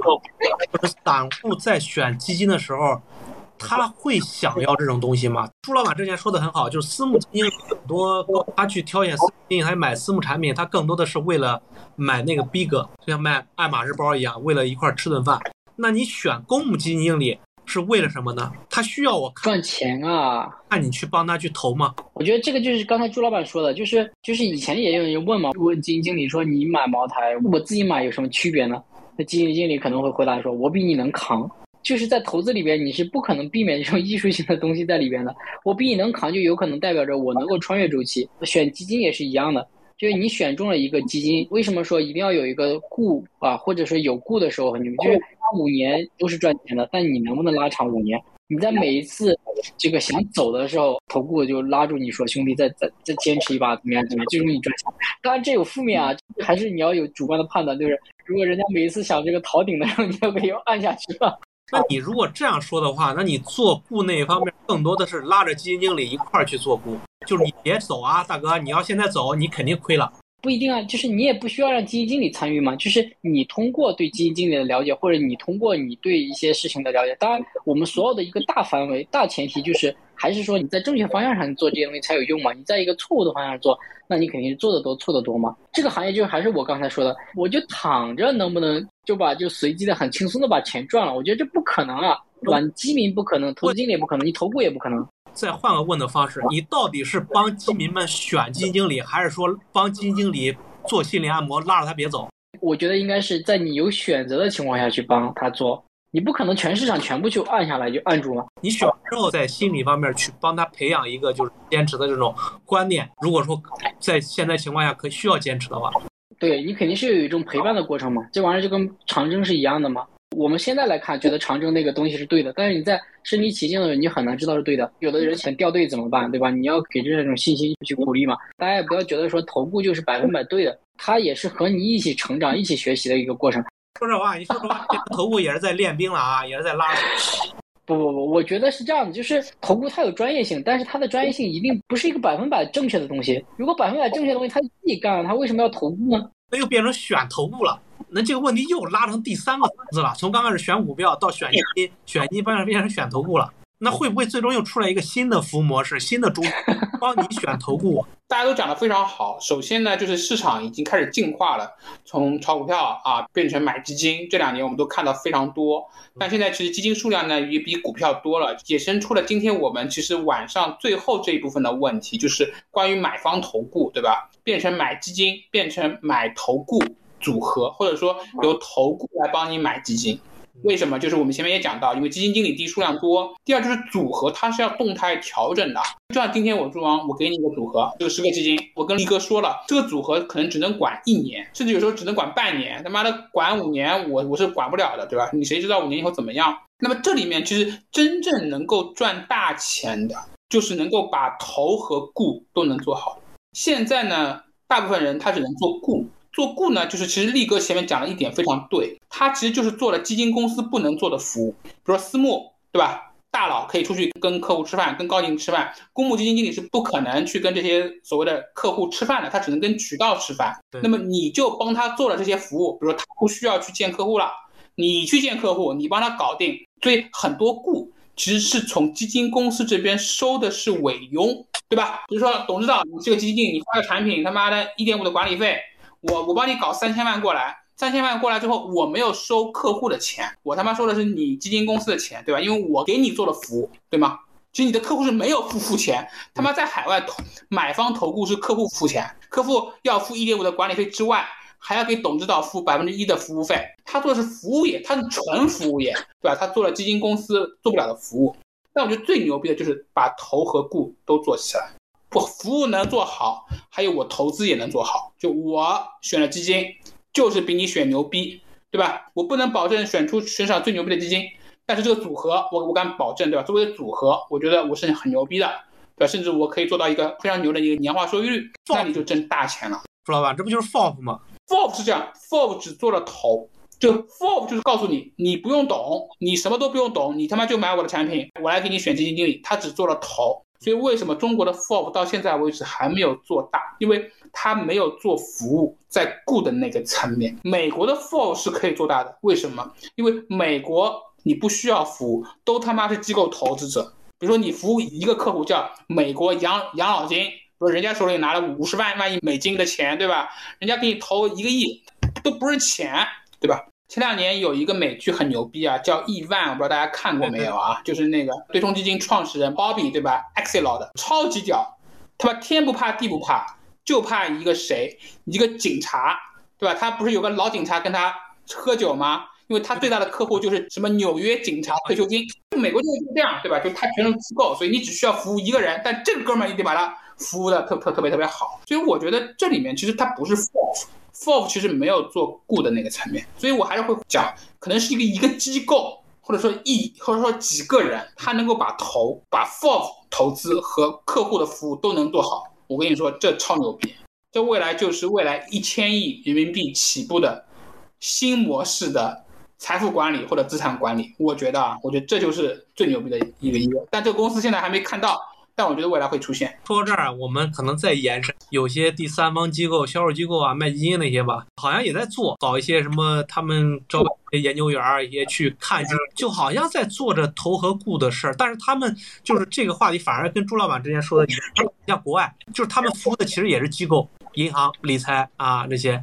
我靠，我我不说明，相信两位，我一说大家都知道，说我说是哪些机构，他们在朝着国外那些发展，他也没有说今天咱们就是刚刚特特别朱老板我们聊着就是对散户这投和这个股这个方式来说，其实空间很大，但是今天我们聊了，我觉得就是其实话题反而越来越复杂了。这个东西呢，就是属于是就比较简单，说简单点是你的钱谁出啊，那你就会对谁负责。现在如果说你现在的雇都是基金公司出的，那必然来讲，你的利益就不会偏向 C 端，对吧？但我觉得这个模式其实是挺好的，就是你帮基金公司去做，把他的顾做好，这个其实是一个很好的一个商业模式啊。就是你的客户支付能力又很强，对吧？然后你的这个服务的这个形态也也也比较明确啊。这有一个矛盾的地方，对于 C 端，对于散户来说。我不管很大部分的这个就是需求者，他不管什么你要过去搞这些怎么去选呀，或者怎么陪伴，我只要代码。我只要明天就涨停这些。C 端它有可能是呃买基金可能就会好很多啊，不会那么像股票那么明确。首先来讲就是你做好 B 端的投顾，这是一个好生意。基金公司它也不会真 care 你说到底我的 C 端是通过你的服务提升了多少的持有率或者持有时间。我觉得它有可能会考核，但是也不会那么明确。C 端呢，它得到一定的服务以后呢，它其实它也明白。我的投资的业绩可能最终来讲也还是有点随机性，怎么样？但我反正我是觉得，首先呢，你的钱谁给是挺关键，大家都想做买房投顾，就想从这个客户那边，从 C 端那边赚钱，对吧？但是你得 C 端得认，C 端得认你，你才会关键。打个比方，就说大家会觉得说卖方，卖方研究所的研究的这个价值好像或者是愿意花的这个精力越来越少了，都是大家都在搞服务了，对吧？很正常啊，因为我的赚钱的这个商业的推动力不在于研究。基金公司给我打派点，真的是说靠着这个完完全是靠我的研究去来派的吗？并不是，这以前可能是，但是他慢慢慢都会变说，哦，这哥们跟我关系好，啊，这个服务很好，那或者是这个什么，那我就打了。那为什么大家愿意去这么一做？本质上来讲，就是因为你的席位是有限的嘛，你交易的券商是有限的，你不在这个券商交易，你就只能是去那个券商交易。大家的比拼就在于有限的资源里边去做这种博弈的时候，那你自然而然就会慢慢慢慢的弱化你研究的这个价值，啊，变成一些其他的服务，你跑不掉。C 端这个也是一样的，就是如果说大家想把这个东西让 C 端赚钱，嗯，你才能赚钱，你必须要形成这种明确的商业模式。就像很多基金、公募基金也是一样的，你能不能把所有的管理费、所有的申购费用全砍掉，就最后变成业绩 carry，就持有人赚钱了，你的基金公司才能去提。你说投顾自己也不知道自己是不是对的，那你怎么？因就是去好意思去收人家这个钱呢？因为你自己都保证不了。你如果真能保证，你为什么不做一个现在很多头部在做的事儿？就我做一个选择，你跟着买就行了。所以你会发现，其实最终来讲，大家在顾上面玩出花样才是 还是有点意思。在投上面，你想去玩出花样，其实很难，因为投的最有效的变现方式就是自己干。我凭什么要带着你干，对吧？但是雇的话就可以，就是我就坦然的接受，说我就是一个服务业。那我问你，你需不需要一个？陪伴你的人，在你买基金的过程中，对吧？在你郁闷的时候啊，帮你聊一聊；在你不清楚的时候，提提前的告诉你这个基金经理是什么样，这个基金是什么样，这个行业大概的趋势是怎么样。不代表说我一定懂，但是你需要不需要这样一个服务？我觉得我就把这个定位定定清楚了，可能就会好一些吧。这样聊下来，我变得反而有点赞同这个朱老板的意思，就是你可能还是要分割一下，这是一种很无奈的分割。就是你我也很想说把头也做好，把顾也做好，但是确实你的就很难嘛。就是你只能是先找一端吧，嗯，我很赞同董指导刚刚说，就刚刚董指导说那段，我是非常认可的。我不知道朱老板怎么看？我也很认可，非常非常认可。你投天花板就是自己干，你如果干不到自己干那个程度，你怎么着你都是有空间的。但是顾这一块儿反而就真实的表达出，就像比如说未来我们也可以做这样一回事儿吧，请一些基金经理就告诉大家他到底是一个什么样的人，他对待投资到底是什么样子的。在直播间里边，就像今天咱们这样聊一下，就是真实的去表达看法，不要搞那些是吧？就什么价值投资啊，什么长期持有，就说那些给谁听啊？散户也不关心你这些，我买个一年两年，你带带劲儿不就行了吗？对不对？你还我给陪着你走十年，你是吧？你在公募也不一定能待十年嘛，对吧？你最后跑奔四了嘛？就是稳定的，只有是这个营盘嘛，铁打的营盘，流水的兵嘛，对吧？你基金经理你来聊的时候，其实大家没有人会锚定说你一定在这个地方。当然，朱老板也讲了，就机制都在变。包括他现在的这些奖金要挂钩啊，又是要这个相对排名的这个占比要下降啊，等等，其实都是在变的。大家都希望这个行业能变成一个基民赚钱，基金公司也赚钱，基金经理也赚钱这样一个模式。当然能成这样子最好了。但是在没有办法完完全实现的情况下的话，就是基金经理呢，我觉得是坦然一点啊，就是坦诚一点。你到底用什么方法论的东西讲讲？大家说的很清楚。但是基金公司的话，你反而可以去讲一讲你不变的东西，对吧？你的这个培养的机制是怎么样的？你的内部的这个决策流程是怎么样的？其实你只有把这个不变的东西弄出来，就像朱老板说的，选人，你的模式可能是固定的，对吧？其实一个基金公司，它能够把它不变的这个竞争优势描述的越明确的时候，其实基民选起来才更加的安心。这个时候你再去讲投也好，顾也好，其实才有价值。你如果你在这东变一个西变一个，我讲再多的投顾又有啥意思啊？我觉得今天咱们直播间就聊了很多未来，我觉得要可以专门去探讨的问题。就像刚开始我们刚开始前半场在聊的，基金公司不变的在哪？就像董事长说的，不变的东西在哪？那你基金经理变的东西又在哪？这个东西是很多，别说其他散户，我都是不了解。听两位一说，我才耳目一新。这些东西很有价值啊！你这家基金公司到底不变的东西是什么东西？这个基金经理他最近这年有什么变化？就像我们刚刚讨论那些很真实的东西，比如说你的家庭，你对于投资你敢不敢莽？这玩意儿才是真实的，我觉得才是散户应该去听的啊！只聊那些啊，我是长期持有价值投资，就看啊我就得了，那都是虚假的，我觉得都是没有任何意义的。真正能给大家去看的，就像我们今天聊的，不变的只有基金公司，你的风格、你的文化、对待这个投资的态度。那你基金经理你就是变的，关键问题是你要告诉大家你为什么变，你变的根据是什么？我觉得这样可能大家才能真正的给你，他知道自己为什么会选你，而不选其他的基金经理。说实话，如果他不知道这些，你去看那些去选基金经理，就以我自己为例，我作为一个散户来说，对我来说没差别啊。我买谁的基金是吧？你说是医药风格，那他也说是医药风格，我就莽，谁有名我就买谁呗。谁今天给我说了，我就买谁呗。我根本就不知道自己为什么要买它。那如果我不知道自己为什么买它，我根本就不知道自己应该持有到什么时候，什么时候该走，什么时候该进。那如果说我不知道这些，就要回到我们刚开始董事长说，那跟我自己瞎买股票有任何区别吗？没有任何区别，还他妈被他们白挣我一道管理费。唯一有一个好处就是你亏钱了，你可以骂他们，不要骂自己。对，这就是唯一的好处。今天聊了那么多，我觉得最有意义的是这些，其他我觉得可能要么你说的都假了，或者说科学那一块儿，就像董事长之前说的，基金经理在科学方面比我们散户更强，这个毋庸置疑。但基金经理跟基金经理之间在科学方面有很大的差距吗？我觉得不见得吧。这个我觉得这个朱老板可以聊聊，他见的人比较多。我觉得确实就是说，科学和科学之间差距呢，确实没有那么大啊。我觉得力哥讲的很对，就是因为大家都是清华北大的，对吧？复旦交大这些好的学校毕业，然后都是这一套出来，智商差距没有那么大。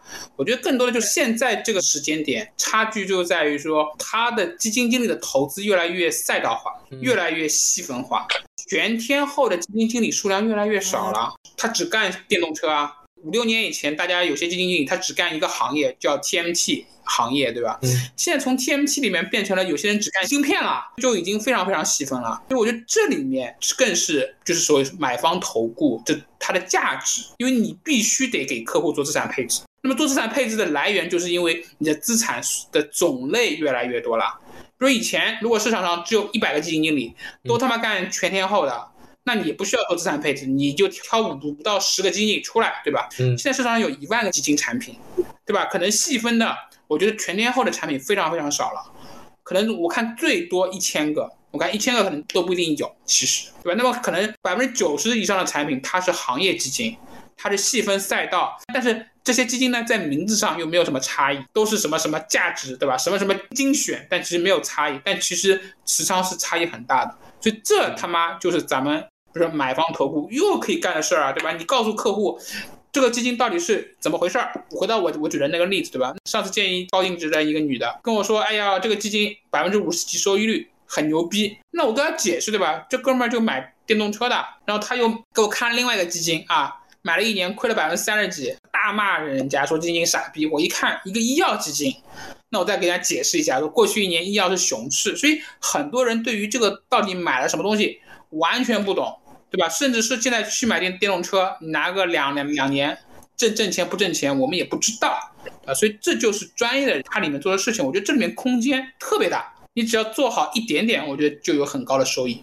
对，但是我觉得还有一个问题啊，就是需要，就是可能也是今天来咱们直播间听咱们仨唠嗑啊的听众们需要后边去了解的，就是我们三个刚刚聊出来、碰撞出来这个思想，这个最终的，你们是认可的吗？你们觉得 OK 吗？你们是想要听到这些东西吗？我觉得这个可能还是需要听众们自己去思考的。我之前的时候做过一场活动啊，就是讲一个话题，然后请正反方啊，你会发现其实我也不知道老外怎么样，就是我感觉中国这边是对于一些否定自己的东西其实很反感，或者是很难接受。对做投资来讲，其实你更应该看的其实是否定你的东西，而不是肯定你的东西。因为肯定东西你已经下注了呀，你有什么要强化自己的，对吧？你仓位一买买定离手，你不需要再用通过其他很多的东西去强化你打满。在这个时候，你更多的是需要关注一些否定的，或者是能够对你这个反面的一些东西的。但是提到这些时候，大家就就很不接受啊，就会觉得啊，我你来挑战我，你你你够格吗？就包括其实就是做基金也是一样，就是很多基金经理他很喜欢给自己套一层壳。使他站在那个那一面上。你比如说，有些基金经理他就是高换手的。你比如说欧奈尔这种的，对吧？他明确表明了，我就是做一定要看新的东西。他很明确说，我动量模型就是我的一个核心的啊，高的股价、高的成交量就是我买入的一个信号啊，对吧？这就是一个很重要的东西啊。啊，我就是会在这个市场上去找到不停的这个切换是最强的东西。但是很多经济他不敢承认，他反而要给自己套一个我是看好产业趋势。当然，我就理解你可能是为了做规模或者为了品宣都没问题，但你自己不能真信啊！你如果把这个东西变成一个枷锁，就是明明你这个市场已经是走弱了，或者是这个产业已经是弱下来的时候，你反而还要这个死扛，为了自己的理念或者为了自己的包装要去死扛。为了理念，我觉得还能认可啊，就是为了自己的信仰嘛。那你为了一些包装的东西死扛这个东西，我觉得就很不划算啊！扛不扛是他的事儿。我们让不让他扛，或者要不要扒下他们这个扛，那就是我们的事儿了。这就是头的能耐了。你能不能扒开这个东西去那个啥？那如果说你连这个就是作为头，你这个都分辨不了，那你和上课的什么对外的搞培训的有啥区别呢？所以我觉得就是让大家这个预期明确，其实很关键的。就是做什么事情，你要对应什么结果。上一周跟我一个朋友聊，也是，他也说。比如说你买入之前你就打算长期持有的，好，那没问题，你就这么干就行了。如果你是买入之前你就想搏个波段，我们搏搏两三天的，那你就按照这两三天的这个规则去操作，你不要把这个搞混了。就是你搞混了东西，这个东西以后就会很痛苦。包括基民买基金也是一样的，你如果就是莽着去买它，你就按照莽着去应对，你别套了以后又告诉自己说，哦，这个基金经理我看他是价值派，应该还行吧。这个就错了，就是预期一定要明确，基金经理要要坦诚，对吧？基民也要坦诚，这其实挺关键的。这其实就是我觉得需要跟散户们或者说买友去讲清楚的。就董事长，我觉得讲的挺好的。就你把这个事儿说清楚，就刚刚你讲的那一段，我觉得都是有价值的东西。那很多人确实是他会为了自己当年说过的一句话。或者说是经常说那句话，他也许心里边并不是认可的，或者说强要面子什么的，他会坚持。但是你把这个事儿拆开了说，去告诉大家，这样是对自己的一个法人的一个东西，我觉得就已经是很有价值。至于说他听不听得进去，或者说他仍然还是做同样的选择，或者说改变自己选，那是他自己的问题了。但你能把这个事儿告诉他，已经是我觉得已经是很有帮助了。其实我我有个问题，其实想问朱老板，就是。我看也有这个朋友也问，他说这个大部分基金经理啊都是平庸的。我也是在想，就是说现在基金这个数量，包括基金经理的数量都这么多的情况下，会不会出现一种情况，其实就是基金经理大部分都是平庸的，但是基金公司出彩的可能数量可能会多。就是大家会越来越变成，就像以前大家说买基金就是买人嘛，那现在你买人明显有人有点扛不住了，这个逻辑有点站不住了，因为人会跑啊。那是不是说你会最后还是会变成一个买基金就是买基金公司，而这个基金公司它为用户能够尽可能的提供一个一揽子的一个东西，比如说稳健型的加赛道型的加什么什么的。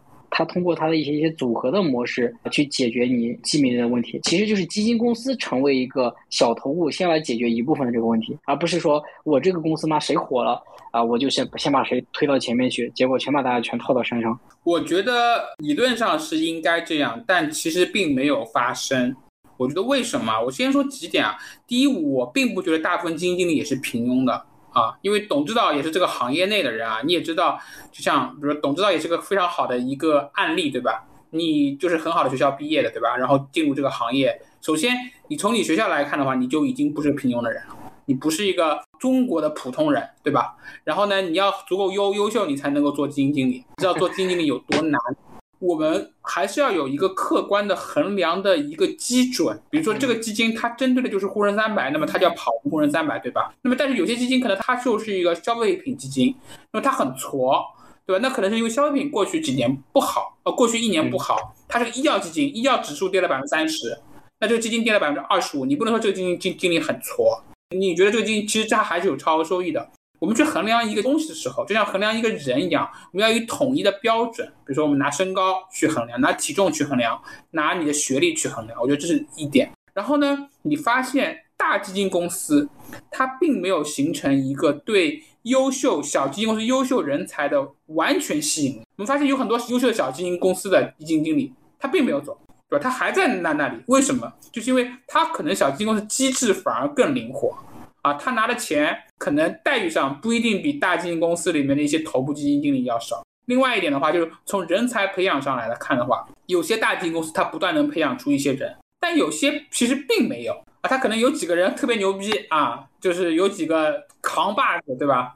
走了以后啊，可能也没有培养出一些人吧，对吧？我们也不说名名字了，其实大家闭上眼睛想一想，也也会想到几个，所以它并没有发生，并不像美国，对吧？比如说。富达对吧？我主动管理很牛逼，或者 Capital 我很我牛逼，反正我你就在我这边买被被动就是你去买贝莱德的或者买 Vanguard 对吧？我觉得还没有，所以我觉得中国这个行业呢，因为也是在野蛮生长阶段啊，野蛮生长就像房地产一样，过去十十几年前的时候，房地产开发商都很赚钱，对吧？那么现在这个行业不增长了，那有些人就废了啊，有些基金、有些公司就不行了，那有些公司可能未来会吹起来。我觉得还是要等到行业不好的那一天，它才会出现供给侧改革，还有份额的提升。所以说，我觉得在这个过程当中，其实就像我们还是回到前面讲的，就是你把固这层做好，其实已经很牛逼了。而且固里面可以分很多东西，对吧？因为有基金经理的数量越来越多以后，其实这些投顾、这些中间商。中间人吧，他才会变得更有价值，因为你分辨起来太难了，这个难度很多。如果市场只有一个基金产品，那就不需要咱们在这边聊天了，也也不需要各种服务机构了。所以我觉得未来就是跟资产管理相关的服务业，它会越来越大。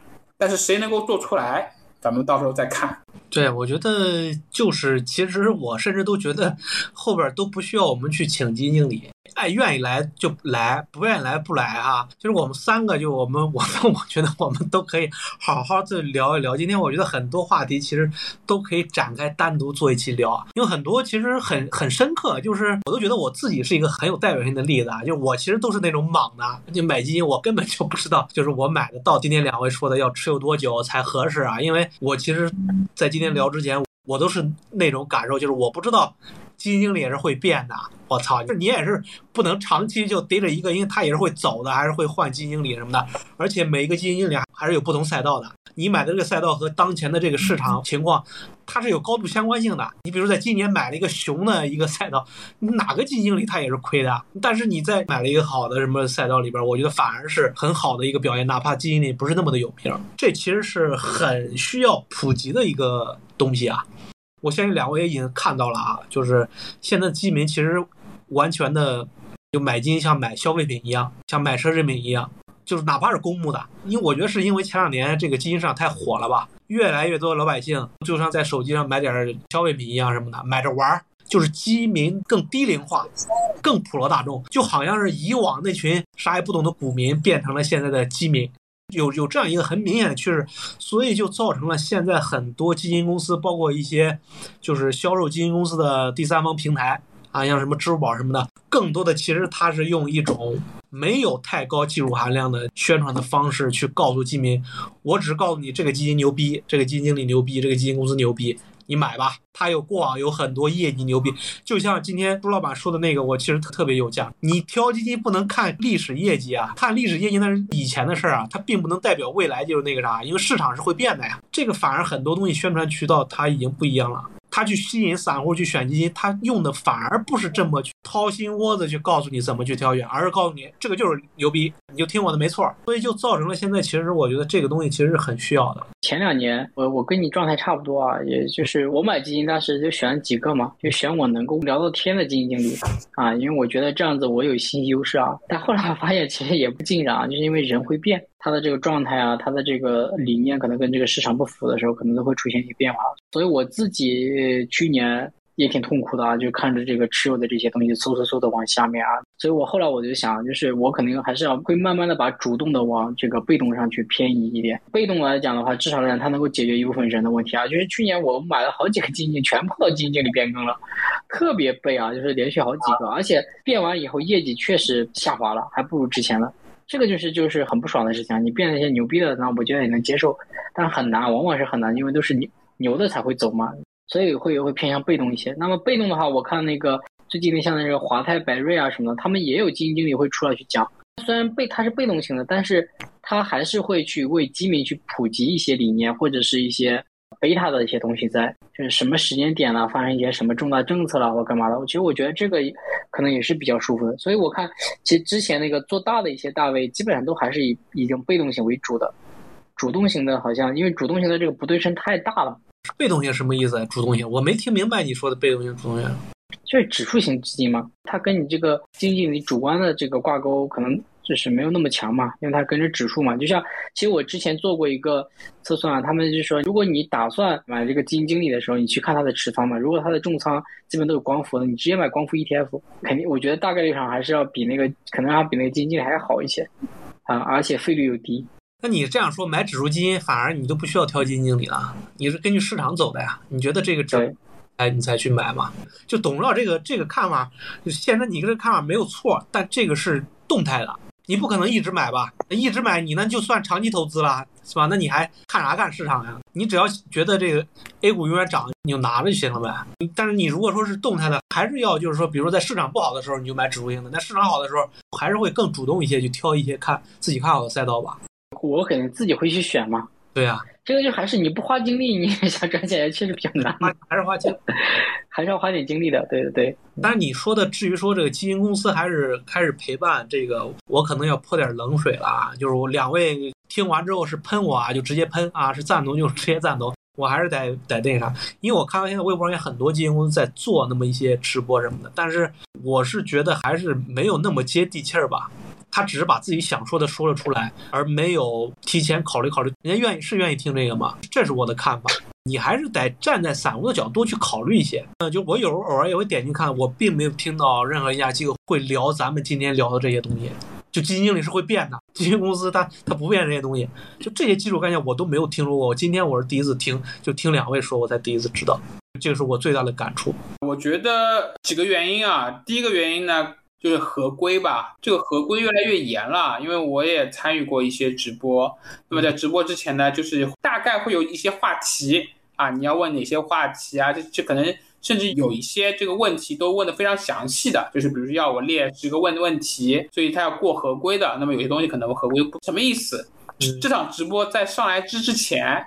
基本上讲什么东西大家已经知道了，不像今天对吧？我们真的是像每次我跟力哥还有董指导怎么三里聊天，我都不知道力哥要问什么东西，但我也没准备过，对吧？都是我脑子里的东西就出来了。我觉得这个合规，我觉得第一，第二确实就是说这里面呢，他确实没有非常专业的人在问问题。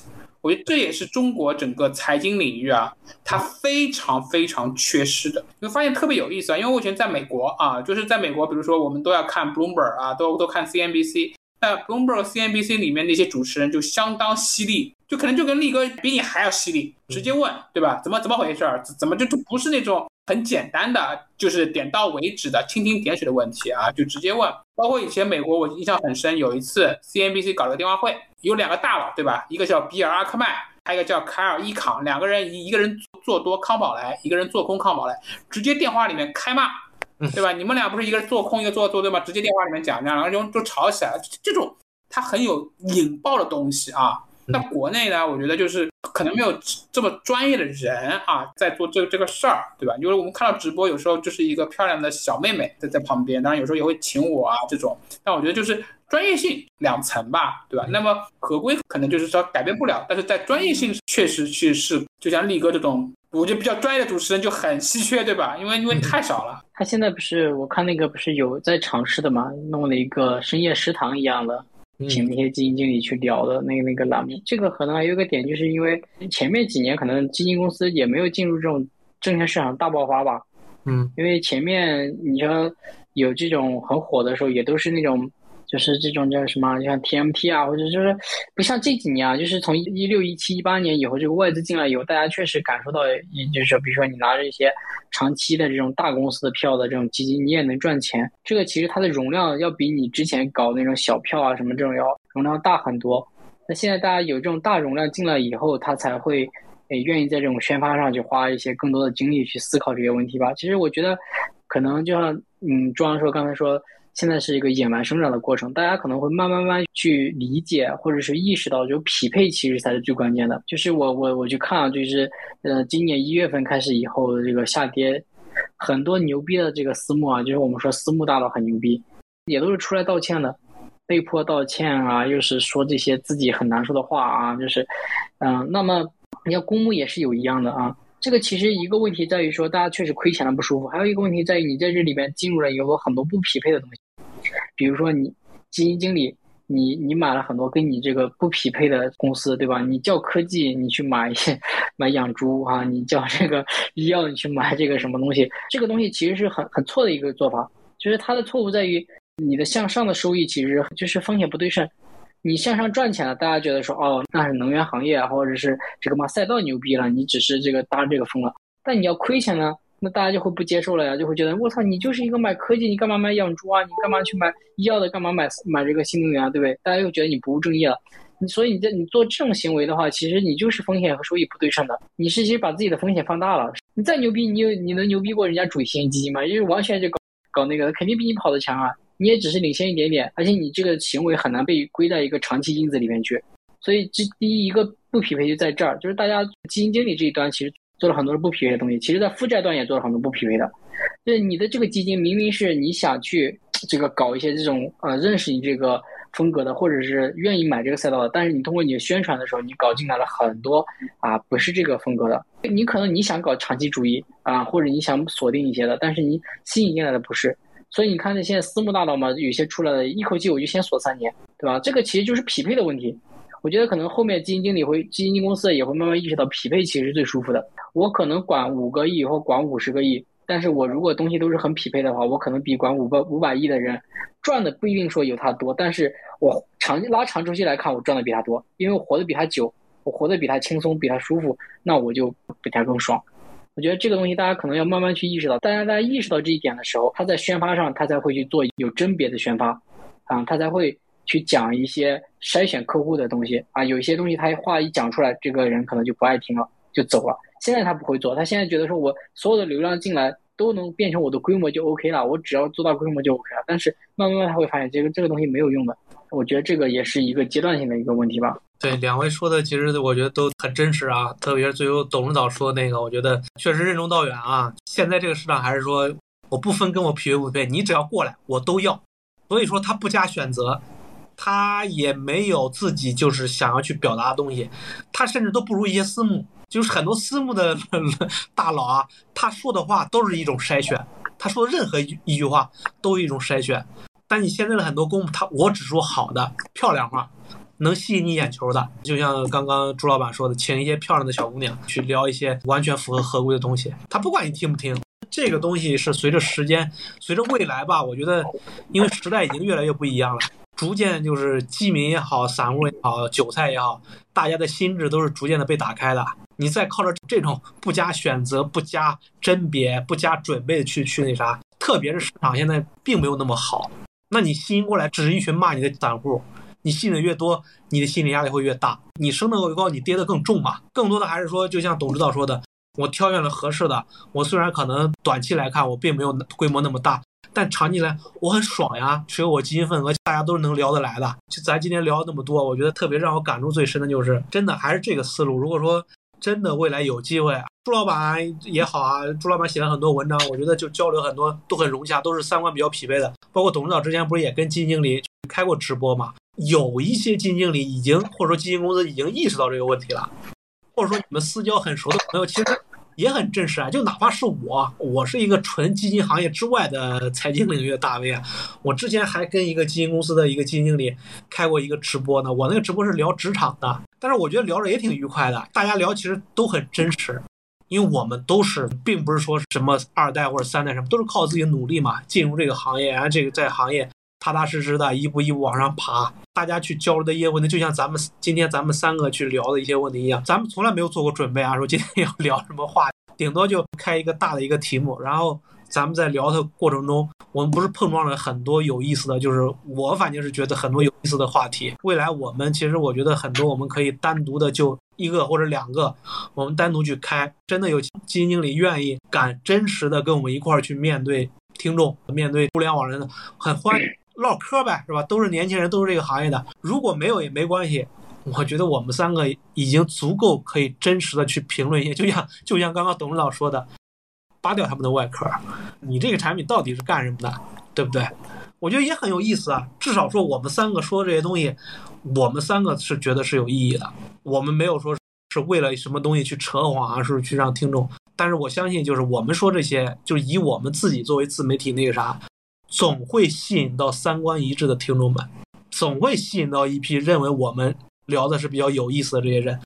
我觉得其实这个，那我们未来如果有机会要做这类直播的话，我觉得目的其实已经达到了。这是我的看法。两位也谈谈吧。我觉得作为咱们这场直播的这个结束吧，聊了两个小时了。就我上一次连线那个那个基金经理，因为我平时连的不多啊，因为一方面就来讲，就是我肯定还是更希望说自己了解一些啊，因为你讲再怎么着，你也是一个。带一点点身份背书的。另一个，我很喜欢问他们，我说我会问你比较失败的那一面，你愿不愿意讲？这个就是本质上就是你的真实性，你愿不愿意真实的去面对你的失败，面对你的这个用户啊，去剖析自己？我觉得这是做投资的人其实要解决的一个问题啊，这是一个。第二个来讲的话，就是大家都愿意去消除不对称嘛。对吧？我们去扒他们去讲基金的壳的时候，其实是我一个不太愿意做的一个事情。就像大家说，A 股的上市公司，你如果做负面，你每天都有些素材。我们去扒的时候，这个效率啊，其实不如让基金经理去正面展示的这种更好一些。人家愿意展示，咱们当然欢迎；有些是不愿展示的，那我们对话，对不对？我是说啊，就是我我肯定也会做啊，就是我就像我平时也会写，我说啊，就如果是买了这个公司的基金，可能我觉得它可能不是一个科技型基金，我也我也会说这种话，但是我可能更愿意为基民带来的一个是说，哎，这个才是科技基金，对吧？我可能想带来一个正面的一个消除不对称的东西，而不是为大家去排雷。排雷当然有意义，就像你做投资一样，你你给基金经理一年，基金经理给十十个标的，你全告诉他说这个的十个都有雷。啊，十个最后都爆雷了，那你是很爽，你证明了自己帮基金经理排雷。但基金经理会问你，那你这一年为我做了啥，对吧？我的正向收益从哪里来？其实我基基民也是一样的，对吧？我可以告诉你说，买了这个的的基金，它可能不是一个纯粹的科技型基金，或者它不是一个什么风格的基金，但是更愿意是说，哎，哪个是更适合的科技型正确的基金应该是什么？那从正面角度来讲是更有用的。但是你如果要从正面信息来讲的话，你只是从外面去看信息肯定是不够的。我也更希望说有那个基金经理他愿意去，大家大家一起去正面去解这个东西，因为负面是容易的。我啊，我我自己看一些案头的东西，我都能解决掉了。容易吗？我们拭目以待啊，后边。负面的还是容易的，对吧？至少来讲，剖析剖析哪个不是科技型基金，这还是容易的。对吧 但是你要说哪个是科技型基金，这个就不容易了。对吧？因为你这个要从它的这个某种意义上呢你要从你要跟他聊，你看他是不是真的信这个东西，这其实有时候还是有点有点难的。你最后来给我们一个总结吧，啊，就咱们今天这个话题。其实我我在总结最后一个小想法，前面也讲过，就在中国专业的财经谈话类节目几乎没有，特别是关于基金经理的，我觉得这一块就像我前面讲的，它有很大的需求。啊，它可以打破信息的这种不对称，包括老百姓要买基金，他要知道这个基金经理这个人是怎么样的，但基本上没有什么人，就是很少很少有人可以单独可以跟基金经理见面啊什么。所以我觉得，如果我们能够做这样一个一档栏目啊，可能也有点理想主义，但如果能够做出来，它会是一个我觉得非常牛逼的东东西，因为我们看到专业的，比如说。财经电视台对吧？它有一定流量啊，但是它主持人没有那么的专业。那么再往下，可能基金公司请的这些主播什么就更不专业了。就像如像美国，它有非常多的这种专业的主持谈话栏目啊，比如说有美国有个专业主持人叫 Jim Cramer，可能大家也知道对吧？他有个节目叫 Mad。Money 对吧？就是他妈的找基金经理上来，有时候骂骂骂骂人啊，唠唠嗑啊什么，大家经常有人骂骂他这个人傻逼对吧？但他这个时候这个节目收视就非常非常高啊！我觉得如果有我们能够做出这个东西来的话，我觉得对行业也是有比较大的一个价值的。好，我觉得唯一的这个要求啊，就朱老板那个，马上赶紧换手机啊！这个马赛啊，我知道，马上换，明明天明天换自带马赛，朦胧美太影响我们这个节目的效果了啊！我觉得今天真的是聊的非常有意思。好的好的。很多话题，我觉得后边我们可以找时间再来，大家一块开直播去展开着聊，或者我们私下里聚一聚啊。我觉得真的今天碰撞了很多东西，而且都是我们之间 没有准备，在聊的过程中才出现的。期待下次跟两位我们在直播间里边再聊一聊啊！希望到时候我们就拽个基金经理再过来现场的去跟他去唠一唠我们今天提的很多问题我相信有能碰撞出更多的火花来。那今天咱们就聊这儿吧啊。好好谢谢啊谢谢李哥谢谢李哥明天我们再约啊嗯好拜拜嗯拜拜拜拜。